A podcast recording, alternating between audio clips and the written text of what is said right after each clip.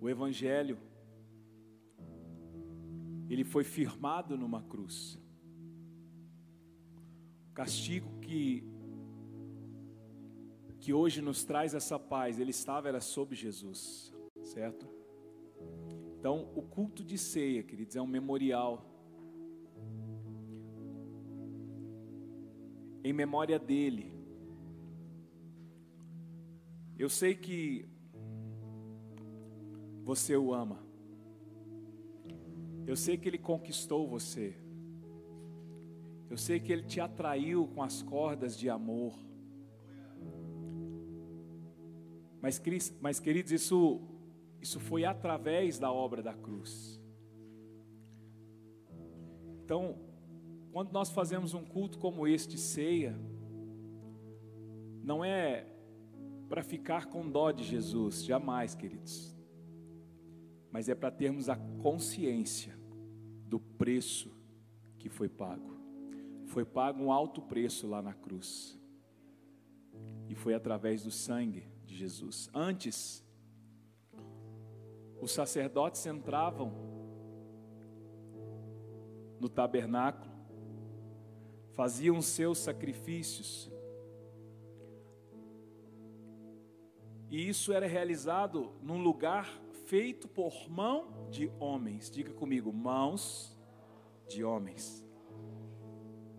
Então, os animais, o cordeiro, tudo que era sacrificado, o sacrifício era feito e depois ele precisava ser refeito, porque havia mais pecado e precisava ser refeito. E depois havia novamente o sacrifício, e depois novamente. Só que Deus preparou um lugar, só que dessa vez não foi feito por mãos de homens. Os céus, eles foram feitos pelas mãos do próprio Deus. Diga comigo, mãos do próprio Deus. E agora o sacrifício já não é mais um sacrifício que precisa ser refeito. Porque desta vez o cordeiro que foi entregue em sacrifício foi quem, queridos? Jesus. Então o sacrifício de Jesus, ele foi, ele é suficiente para que todo o pecado de todos os povos, em um só homem, em um só sacrifício, fosse comprado, lavado e remido através dessa obra. Quantos podem dizer amém por isso? Eu quero ler um texto com vocês que está em Jeremias. Abra comigo Jeremias, está no Antigo Testamento.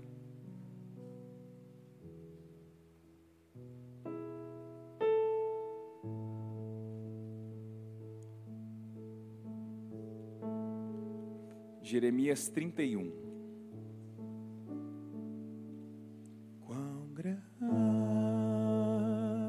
Grande é o meu Deus, cantarei quão grande é o meu Deus, todos vão dizer quão grande é o meu Deus. Você pode dizer isso, quão grande? Vai. Quão grande meu Deus, do tamanho, quão grande é o meu Deus, todos vão dizer, quão grande é o meu Deus. Jeremias 31, vamos ler o verso 31 também.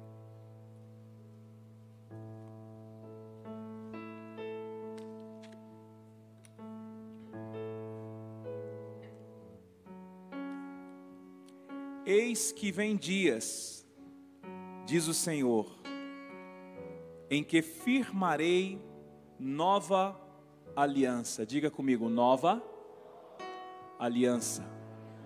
Pode dizer, nova aliança. Firmarei nova aliança com a casa de Israel e com a casa de Judá. Não segundo a aliança que fiz com seus pais no dia em que os tomei pela mão para os tirar da terra do Egito. Pois eles quebraram a minha aliança, apesar de eu ter sido seu esposo, diz o Senhor. Porque esta é a aliança que farei com a casa de Israel, depois daqueles dias, diz o Senhor. Na mente lhes imprimirei as minhas leis, como também no seu coração as inscreverei. Eu serei o Deus deles, e eles serão meu povo. Não ensinará jamais cada um ao seu próximo, nem cada um ao seu irmão, dizendo: Conheça o Senhor, pois todos me conhecerão, desde o menor até o maior deles, diz o Senhor. Pois perdoarei as suas iniquidades e dos seus pecados jamais me lembrarei. Você pode dizer amém? Então, ouça, irmãos. Nós estávamos debaixo da antiga aliança. Deus havia firmado uma aliança com o povo, mas o povo, o seu povo, Israel, quebrou esta aliança. E Deus diz através do profeta Jeremias que ele faria uma nova aliança, mas dessa vez é uma aliança eterna. Diga comigo, aliança eterna. E esta aliança dessa vez que ele faz com o seu povo, ele imprime na mente as leis. Ele imprime, escreve no coração. Dessa vez não é mais numa tábua. Agora é no coração. Por isso, queridos, que eu e você recebemos dentro de nós o espírito do Filho de Deus, o qual clama o que? Abba, Pai. Então, agora, através da nova aliança que foi feita através do sangue de Jesus, eu e você temos aqui na nossa mente, no nosso espírito, no nosso coração, esta lei. E graças a este sacrifício, eu e você não precisamos mais levar em um culto um animal, um animal sem mácula, um cordeiro, uma pomba. Não. Cristo foi suficiente como sacrifício. Agora, queridos, nós precisamos pensar um pouco sobre a dimensão dessa oferta que Deus fez. A oferta que Deus fez foi de um cordeiro, diga comigo, cordeiro sem mácula. Podem sentar o pessoal da oferta, porque eu estou ministrando já sobre a ceia. No final a gente ministra sobre as ofertas, ok? Podem sentar. E aí o que acontece, queridos? Debaixo desse entendimento, quando eu olho para o sacrifício que foi feito, foi um sacrifício para que eu e você tivéssemos acesso ao Pai. Então, quando eu estou numa reunião como essa, ou lá no meu dia a dia, eu não tenho mais um véu que separa o povo do seu Deus. Eu não preciso mais de um sacerdote. Por isso que quando a gente diz você tem livre acesso ao Pai, é você no seu carro, é você na sua casa, com a sua família. Você simplesmente olha para os céus e pode chamar os, o Deus, o nosso Deus, de o seu Pai, o meu Pai, porque o sacrifício foi feito. Então, todos os nossos pecados, nós já nascemos debaixo de uma carga de pecado, porque todos destituídos foram da glória de Deus. Então, debaixo disso, quando eu nasço, eu já tenho o que? Livre acesso ao Pai. E nessa noite, num culto como esse, nós estamos aqui para, em memorial, celebrar essa obra da cruz. Não como dó, porque ele fez consciente. Agora doeu, queridos. Porque ele morreu como um homem. E ele disse: Senhor, se possível, passe de mim esse cálice. Eu falo, às vezes nós temos uma leitura de Jesus, um Jesus, entre aspas, Deus. Mas Jesus, queridos, ele veio como homem, ele é o filho do homem. Então, quando Jesus estava na sua manifestação, no seu ministério, era o próprio homem. Jesus ele abriu mão do seu, entre aspas, estado celestial para estar comigo e com você nesse corpo, também como homem, passando pelas mesmas provações. Tem um texto que diz que Jesus correu para não apanhar, vocês sabiam disso? Quantos sabiam disso? Jesus ele correu, havia uma armadilha para pegar ele, e ele, ó, perna para quem quer, para que não apanhar. Jesus, quando estava jejuando, lá no deserto, ele teve o que? Fome. Ali, queridos, não foi uma fome espiritual, porque Satanás, no diálogo com ele, oferece o que? Que ele transforme as pedras em pães.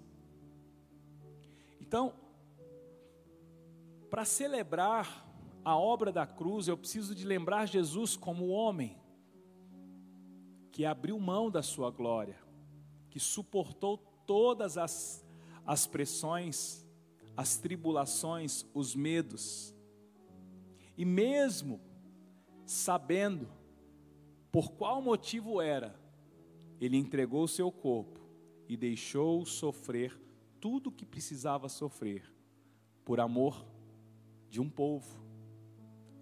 E eu e você fazemos parte deste povo. Isso é maravilhoso, irmãos.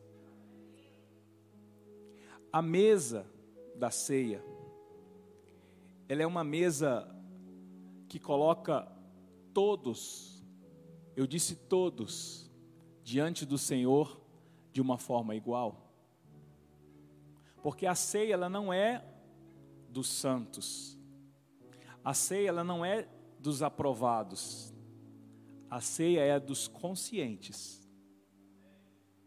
Qual consciência? A consciência de que você é pecador, mas que existe uma mesa preparada por causa do sacrifício, o corpo e o sangue, para todo aquele que tem consciência. Por que, que aqui na comunidade nós não privamos os não batizados ou até crianças de participar da ceia? Porque nós entendemos que a ceia ela não é de um público específico. Ela é simplesmente de todo aquele que compreende o valor da obra da cruz. Se eu entendo o valor da obra da cruz é porque eu tenho consciência do meu pecado e consciência de que ele morreu para me resgatar deste pecado. Quantos estão entendendo? Diga glória a Deus. Nós sabemos que a religião, por muito tempo,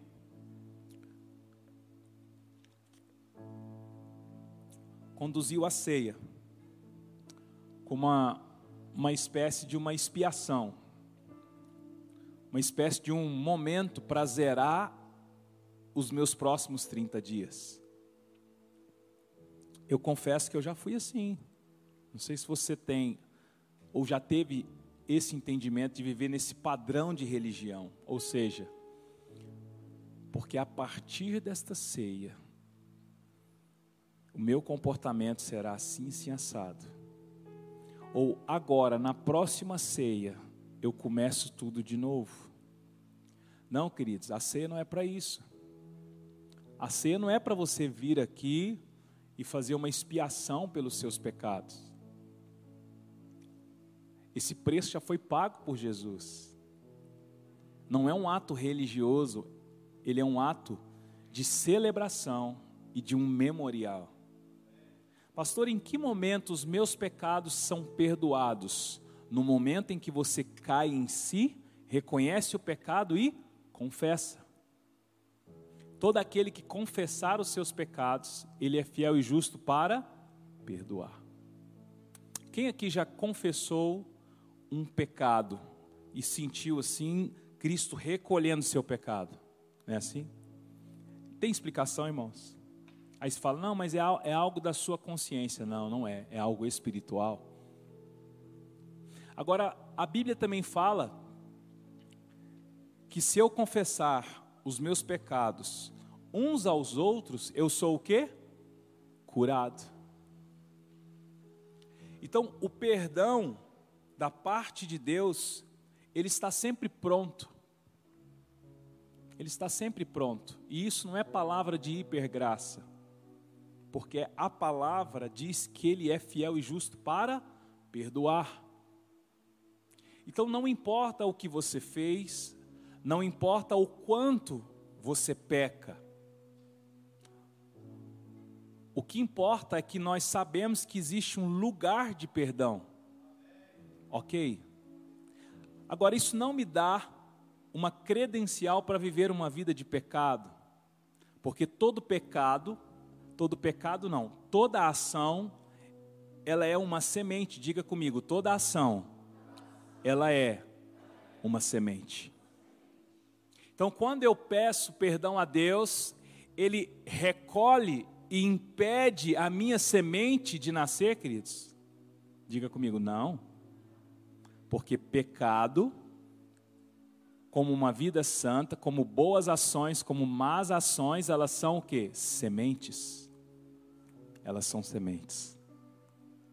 Então, você vai colher, isso é uma certeza. Agora, quando você tem a consciência de pecador, está diante dele e confessa o seu pecado, o perdão vem sobre a sua vida. E qual é a recomendação de Jesus? Para que você confesse e deixe. Confesse e deixe. Por que, que Jesus recomenda que deixe? E ele diz isso lá no Novo Testamento, Jesus fala: vá, não peques mais, para que não lhe suceda coisa pior. Então, as nossas ações, elas são sementes. O que eu semeio em santidade, em pecado, em renúncia, em ignorância, em falta de honra, com honra, isso é semente. Eu estava conversando com a Cibele hoje e tendo clareza que algumas pessoas elas não acessam alguns lugares em Deus porque simplesmente elas não estão prontas. A forma em que a pessoa lidar com a vida financeira dela mostra claramente do porquê que Deus não liberou finanças sobre ela.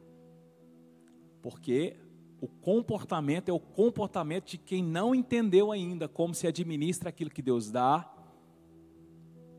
Às vezes vive, sabe, pedindo, folgando na vida de um, na vida de outro.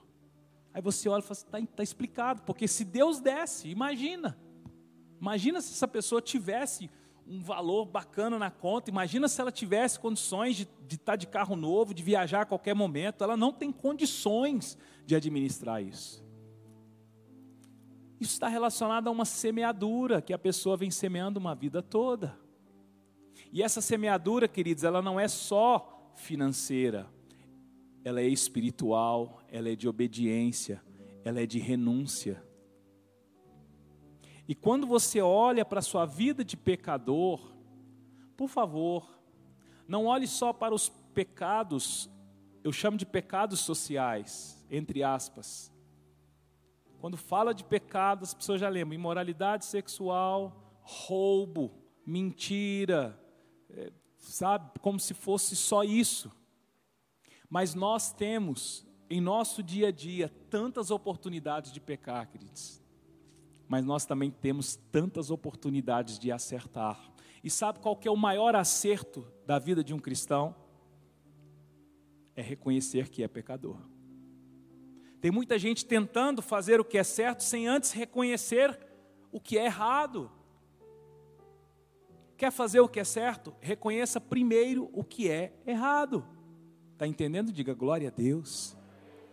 Então, nessa comunidade, nós estamos trabalhando aí já há um tempo, tentando trazer uma palavra de construção de uma vida transformada.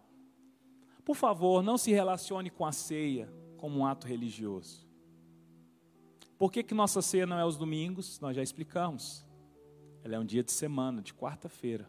Daqui um dia nós vamos fazer uma três da manhã, para ficar mais difícil ainda de vir. Por que, irmãos? Porque um culto de ceia é um culto para quem tem consciência. Lógico, tem um monte de gente que não pode vir porque estuda, porque trabalha, um monte de situação. Isso não diminui sua vida com Deus de jeito nenhum. Mas é um culto onde a gente precisa olhar para a obra da cruz. E quando eu olho para a obra da cruz, queridos, eu vejo Cristo crucificado. E aí eu pergunto para você: Cristo teve mácula? Sim ou não? Não. E por que ele estava pendurado na cruz e não você? Já parou para pensar? Tem tantas canções que fala que fala disso. Era eu, era eu que devia estar lá, mas foi ele quem foi. Esses dias eu estava lá em casa e aí comprei pão fresco. Aí quando chega pão fresco, coloca na nossa vasilhinha. E aí ainda tinha dois amanhecidos. E aí eu fui com a mão, a mão no pão fresco. Eu olhei e falei, cara, eu vou comer o amanhecido, porque o fresco é da minha esposa e dos meus filhos. Porque todo mundo vai no fresco, e quem vai comer? Eu sou o sacerdote, eu sou o chefe da casa, eu sou o homem, eu é que preciso morrer. Isso me lembrou de que Cristo fez por mim e por você. Queridos, era era era para eu e você estarmos condenados sem acesso ao Pai. Mas Jesus fala: "Deixa que eu vou". Até aí tudo bem, todos nós sabemos isso de cor. Todos nós fomos entre aspas catequizados, evangelizados, informados disso a vida inteira. Mas nós temos consciência disso, irmãos. Eu costumo dizer, Deus não é um chefe de uma religião. E nós nos relacionamos com Deus como chefe de uma religião, sabe por quê? Porque nós relacionamos com o nosso pai biológico como chefe da casa, relacionamos com o patrão como chefe da empresa, e a gente acha que Deus é a mesma coisa. Deus não é, Deus é pai. Ele não é chefe de uma religião. Jesus, ele veio para passar pelas mesmas coisas que eu e você passaríamos. No mundo terei aflições, mas não, tem, não temos porque eu venci o mundo. E aí é para nós dizermos: para você é fácil, Jesus, porque você era Deus. Não, foi como homem. Foi como homem. Isso não é para gerar dó. Leia comigo em é, Hebreus, Hebreus 9.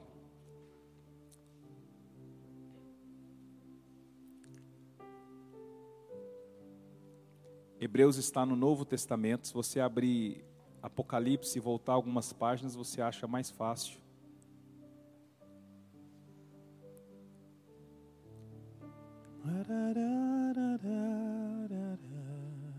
Hebreus 9.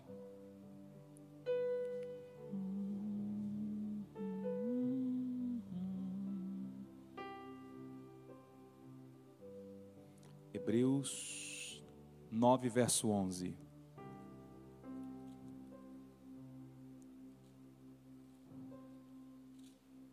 O verso 11 diz: Quando Cristo veio como sumo sacerdote dos bens já realizados, mediante o maior e mais perfeito tabernáculo, que não foi feito por mãos humanas, quer dizer, não desta criação e não pelo sangue de bodes ou de bezerros, mas pelo seu próprio sangue. Diz comigo, próprio sangue. ele entrou no santuário uma vez por todas e obteve uma eterna redenção. Diga comigo, eterna redenção. Portanto, se o sangue de bodes e de touros e a cinza de uma novilha, aspergidos sobre os contaminados, os santificam quanto à purificação da carne, muito mais o sangue de Cristo, que pelo Espírito eterno a si mesmo ofereceu sem mácula a Deus. Purificará a nossa consciência de obras mortas, para servirmos ao Deus vivo. Por isso mesmo, ele é o mediador da nova aliança. Diga comigo, mediador da nova aliança. A fim de que os que foram chamados recebam a promessa da herança eterna. Visto que houve uma morte para a remissão das transgressões que foram cometidas sobre a primeira aliança. Porque onde há um testamento é necessário constatar a morte de quem o fez. Sim, porque um testamento só é confirmado depois da morte de quem o fez, pois de maneira nenhuma um testamento tem força de lei enquanto ainda vive o que fez. Por isso, nem a primeira aliança foi estabelecida sem sangue, porque havendo Moisés proclamado a todo o povo todos os mandamentos conforme a lei, pegou o sangue dos bezerros e dos bodes com água, lã, tingida de, escar, de escarlate e isopo, e aspergiu não só o próprio livro, mas também todo o povo, dizendo: Este é o sangue da aliança que Deus ordenou para vocês. Igualmente aspergiu com sangue o tabernáculo e todos os utensílios do serviço sagrado. Verso 22. De fato, segundo a lei, quase todas as coisas são purificadas com sangue. Sem derramamento de sangue, não há remissão. Diga comigo, sem derramamento de sangue não há remissão. Era necessário então que as figuras das coisas que estão nos céus fossem purificadas com tais sacrifícios, mas as próprias coisas celestiais requerem sacrifícios superiores àqueles. Queridos, presta atenção nisso. As coisas celestiais requerem sacrifícios superiores àqueles. Ele está dizendo da morte de Cristo. Veja o verso 24. Porque Cristo não entrou num santuário feito por mãos humanas, figura do verdadeiro santuário, porém no próprio céu, para comparecer agora por nós diante de Deus. Ele não entrou para oferecer a si mesmo muitas vezes como sumo sacerdote, entra todos os anos no Santo dos Santos com sangue alheio. Se fosse assim, ele precisaria ter sofrido muitas vezes desde a fundação do mundo. Agora, porém, ao chegar o fim dos tempos, ele se manifestou de uma vez por todas para aniquilar o pecado por meio do sacrifício de si mesmo. Diga comigo, sacrifício de si mesmo. E assim como aos homens está ordenado morrer uma só vez, vindo depois disso o juízo, assim também Cristo, tendo se oferecido uma vez por todas para tirar os pecados de muitos, aparecerá na segunda vez, não para tirar os pecados, mas para salvar aqueles que esperam por Ele. Só o Epson que espera por Ele, só você, queridos, isso é muito forte. O sacerdote precisava ir uma vez por ano lá, fazer o sacrifício, e pecava e ia de novo. Com sangue de terceiros, sangue do bode. Moisés precisou aspergir, mas dessa vez, o sacrifício de Jesus, de uma vez por todas, ele entregou a si mesmo, para que eu e você tivéssemos acesso a essa herança. E essa herança é o que, queridos? A vida eterna. Lembra, nós falamos sobre as cinco manifestações de uma conversão. E a quinta manifestação que nós falamos é que nós temos um destino que é a vida eterna. Então eu não estou aqui me relacionando com Deus para ser melhor de vida, para prosperar, para. Não.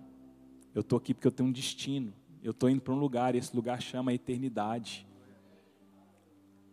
E enquanto esse dia não chega, queridos, eu vou morrendo. Eu vou morrendo. Eu vou morrendo para que Ele possa manifestar a sua vida em mim.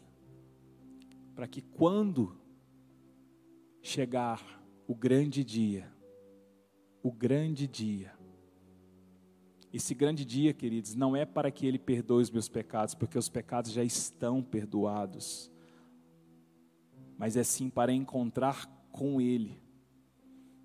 A obra da cruz, queridos, ela foi suficiente. Então a segunda vinda dele não é para perdoar pecados, é para buscar um povo, e esse povo é a sua igreja. Quantos creem nisso, diga glória a Deus. Cristo, tendo oferecido uma vez por todas para tirar os pecados de muitos, aparecerá a segunda vez, não para tirar pecados, mas para salvar aqueles que esperaram por Ele. Antigamente, quando eu não tinha consciência, quando falava da volta de Jesus, eu falava: não, mas espere eu casar, ter filhos, prosperar. Oh, ignorância, queridos. Volta hoje, Jesus, volta logo. Mas se você não quer ver os seus filhos se casarem, você não quer prosperar mais um pouco, para quê, irmãos? Para quê? Eu quero é Ele. Olhar para Ele e dizer: Senhor amado, amado da minha alma, obrigado pela obra da cruz. E hoje é um memorial, queridos. Nós fazemos isso uma vez por mês, para que aumente o nosso nível de, de, de esperança em encontrar com Ele. Quantos crentes diga glória a Deus? Mais um texto. Vai lá em Hebreus 12. Hebreus 12 não, 10. Hebreus 10, verso 19. Quem pode livrar como o Senhor. E Ele é poderoso para me salvar. Cadê o pessoal para tocar aqui? Como o Senhor. Ele é poderoso para me salvar. Quando os meus inimigos, vai. Quando os meus inimigos, Lá menor, se levantaram contra mim, o Senhor, o Senhor estendeu tua mão para mim e me deu a vitória, o Senhor, o Senhor estendeu tua mão para mim e me deu o quê? E me deu a vitória. Quem pode livrar? Vamos, cante. Quem pode livrar como o Senhor? Ele é poderoso e Ele é poderoso para me salvar. Quem pode livrar? Quem pode livrar como o Senhor? Ele é poderoso, e Ele é poderoso para me salvar. Quando os meus inimigos, quando os meus inimigos se levantaram contra mim.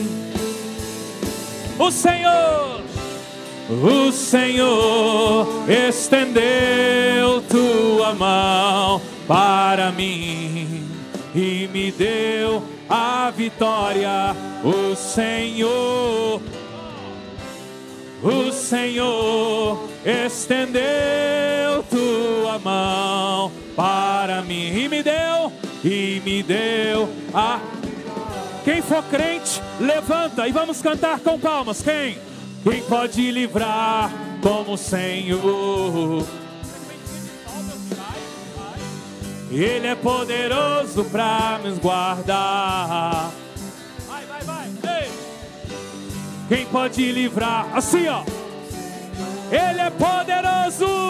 Ei. Ele é poderoso para me salvar. Agora com as mãos levantadas. Quando os meus, quando os meus inimigos se levantaram contra mim. O Senhor, o Senhor estendeu sua mão para mim e me deu a vitória. O Senhor, só guitarra, vai. O Senhor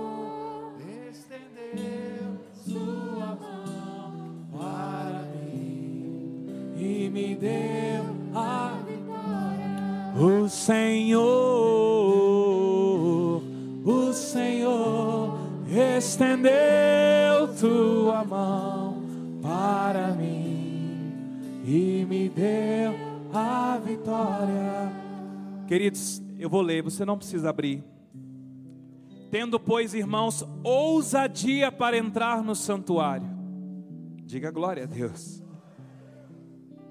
pelo sangue de Jesus, pelo novo e vivo caminho que Ele nos consagrou, pelo véu, pela Sua carne, e tendo um, um grande sacerdote sobre a casa de Deus, cheguemos-nos com verdadeiro coração, em inteira certeza de fé, tendo os corações purificados da má consciência e o corpo lavado com água limpa.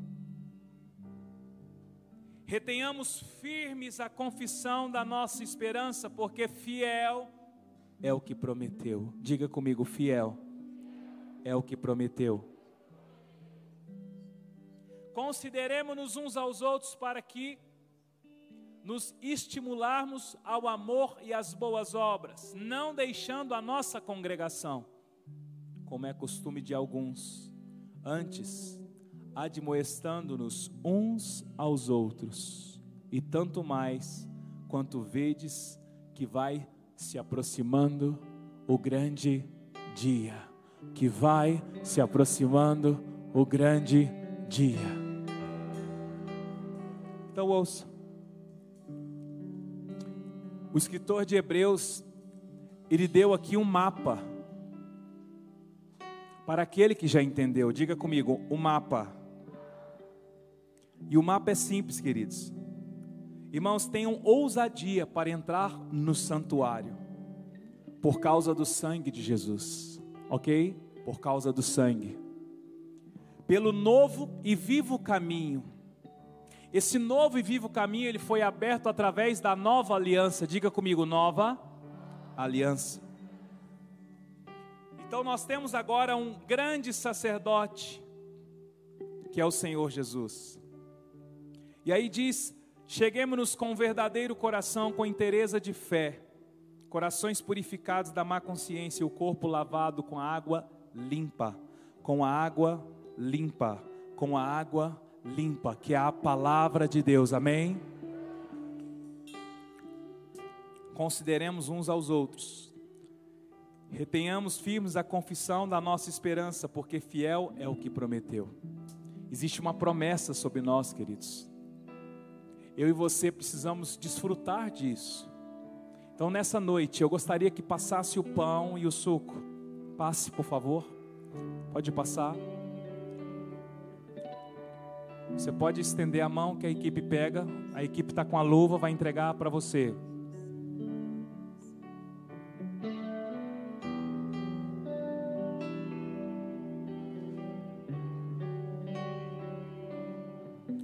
Ao tomar-me em teus braços, tu me deste salvação. Teu amor tens derramado em meu coração. Não sei como agradecer-te pelo que fizeste a mim. Só me resta dar-te agora minha canção.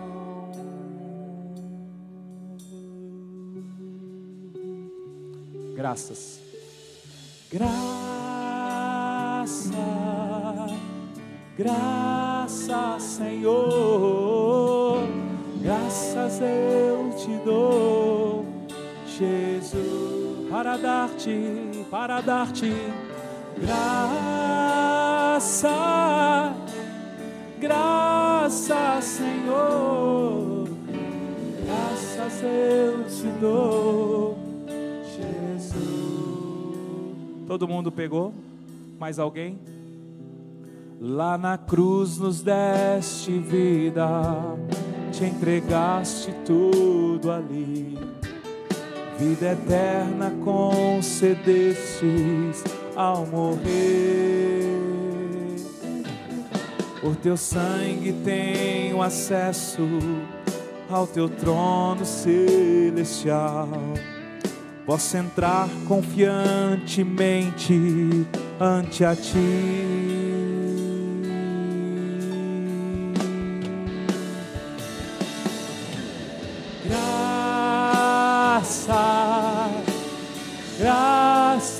Senhor, graças eu te dou, para dar-te, para dar-te. Graça,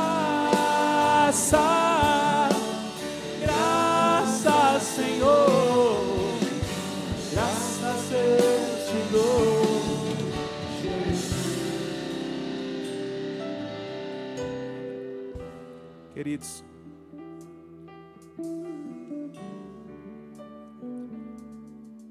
cuidemos também de nos animar uns aos outros, no amor e na prática de boas obras. Não deixemos-nos de congregar, como é costume de alguns, pelo contrário,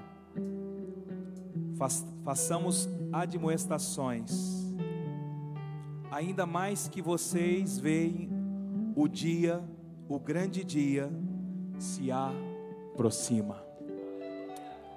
Levanta aí o seu o seu pão que representa o corpo de Cristo. Senhor, nós entramos neste lugar de celebração, de memorial, diante do Senhor celebrando a obra da cruz, nós temos a consciência da obra que o Senhor fez por mim e pelos meus irmãos. Nós temos consciência que o preço já foi pago de uma vez por todas. Temos a consciência que o Senhor entregou a si mesmo como oferta, ó Deus, como sacrifício, e nós celebramos esta ceia nessa noite dizendo: Maranata, Jesus.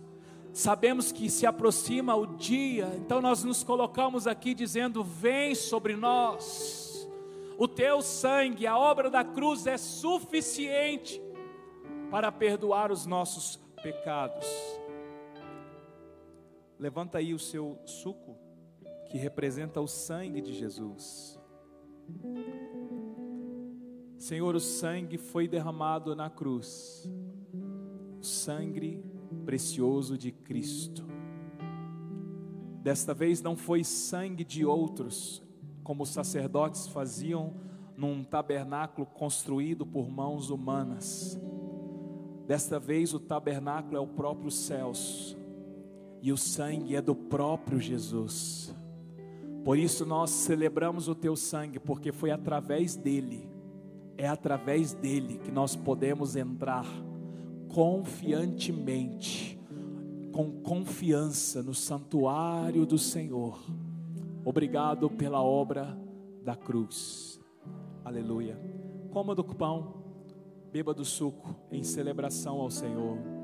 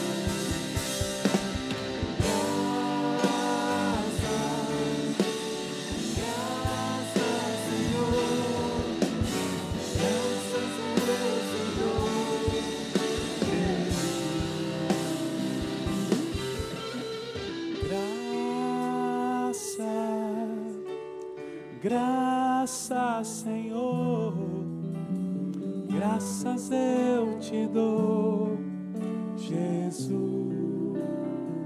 Mais uma vez, graça, graças, Senhor, graças eu te dou, Jesus. Senhor, eu despeço os meus irmãos em paz para suas casas. Declaro, Deus Pai, a bênção do Senhor sobre os teus filhos. Ó Deus, todos aqueles que participaram conosco através da transmissão, cada casa aqui representada, leve para sua casa o morrer de Cristo e a ressurreição dele. Amém. Glória a Deus. Você que trouxe oferta, você pode trazer aqui o gasofilácio. Se você precisa de envelope, pode pegar aqui com os irmãos. Tem também a maquininha aqui para quem vai fazer.